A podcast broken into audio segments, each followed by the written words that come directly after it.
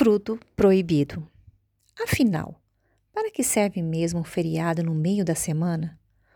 Um dia somente, no meio de par de dias úteis, para te causar ainda mais preguiça e comprometer sua produtividade.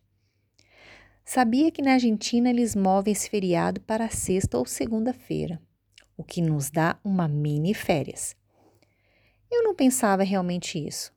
Estava apenas de mau humor por conta da ressaca de ter bebido ontem.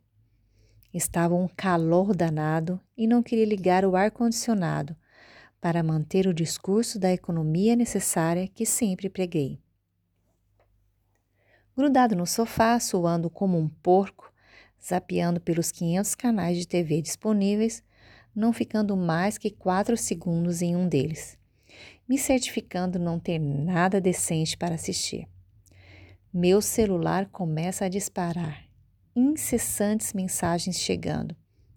Mas como ele estava a mais de uma abraçada de distância, desisti de saber quem era. Não me importava.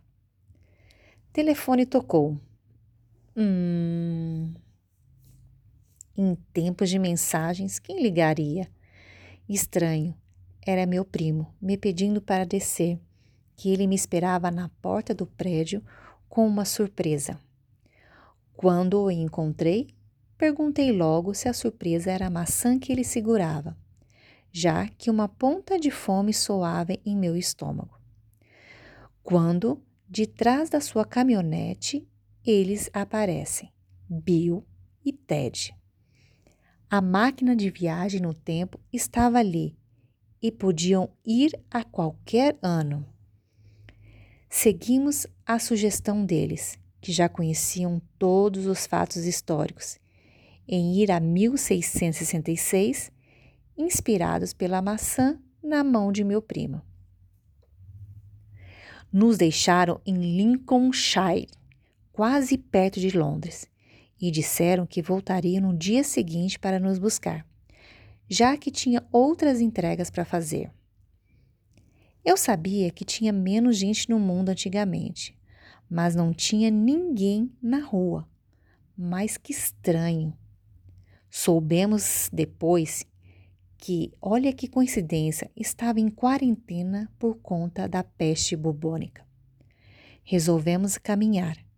Cidade pequena e, como todas as outras, uma praça no centro onde tinha o corpo de bombeiro, a prefeitura e a igreja. Meu primo que notou, mas perto da igreja vinham os ruídos conhecidos, como se fosse um protesto ou um jogo de futebol. Resolvemos chegar perto e quanto mais perto chegávamos, o som ia ficando mais nítido. Eram pessoas gritando. Havia uma pessoa contra a parede, meio machucado, também com uma maçã na mão e um amontoado de gente em volta, munidos de pedras e paus, gritando palavras feias e invocando a Deus. Aquele que estava na situação desconfortável pede para se deixar explicar quando nos aproximamos. Não, não é bruxaria, nem efeito colateral da peste. Apenas vejam, suplica o enclausurado e deixa a maçã cair de sua mão. E por que isso acontece? Alguém sabe me dizer? Essa é a gravidade que vos falei. A matéria atrai matéria, na razão direta das suas massas e na razão inversa do quadrado da distância que os separa. Por isso, os corpos caem. Rebuliço mais uma vez. Herege, bruxo, ele fala a língua dos amaldiçoados. Ele está infectado. E uma nova onda de pedras atinge o rapaz. Quando olho para trás, meu primo também havia arremessado uma ou duas pedras. Quando perguntei se ele estava louco, somente respondeu com uma risada idiota. A multidão, enfurecida, levou Isaac Newton preso por atentar a leis divinas. Fiquei preocupado, já que se ele fosse preso, poderíamos criar um problema contínuo espaço-tempo, assim como aconteceu com Marty McFly. Seguimos a multidão.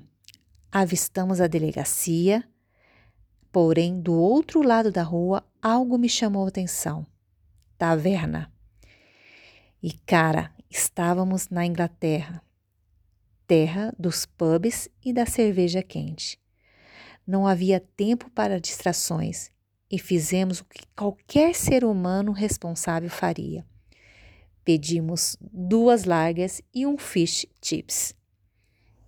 Depois da segunda cerveja, que foi servida em um copo de madeira, meu primo precisava ir ao banheiro, retirar o excesso de líquido.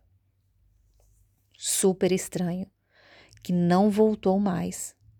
Já eu não poderia sair dali. Os celulares não funcionavam e poderíamos nos perder. Continuei pedindo. Parei de contar depois da décima. Lá pelas tantas, Bill e Ted aparecem pela porta da taverna, com olhos arregalados. Para minha enorme surpresa, Michelle entra pela porta, aos gritos, dizendo que eu não podia ter deixado ela sozinha, cuidando da casa e da criança, que eu era desses irresponsável, que estava sempre em um bar. Impressionante, ela sempre dava um jeito de me achar, não importa onde eu estivesse, principalmente quando eu estava me divertindo. No caminho para a máquina do tempo, encontramos meu primo, que estava com um tal de Edmond Halley e Isaac Newton.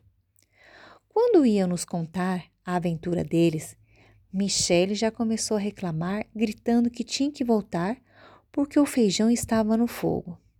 Ninguém a contestou e nos despedimos de nossos amigos e entramos na máquina.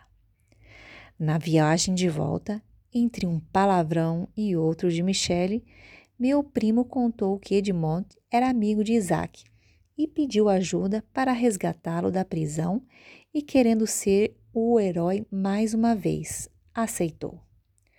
Roubaram a carroça do xerife, amarraram nas grades da prisão que dava para a rua.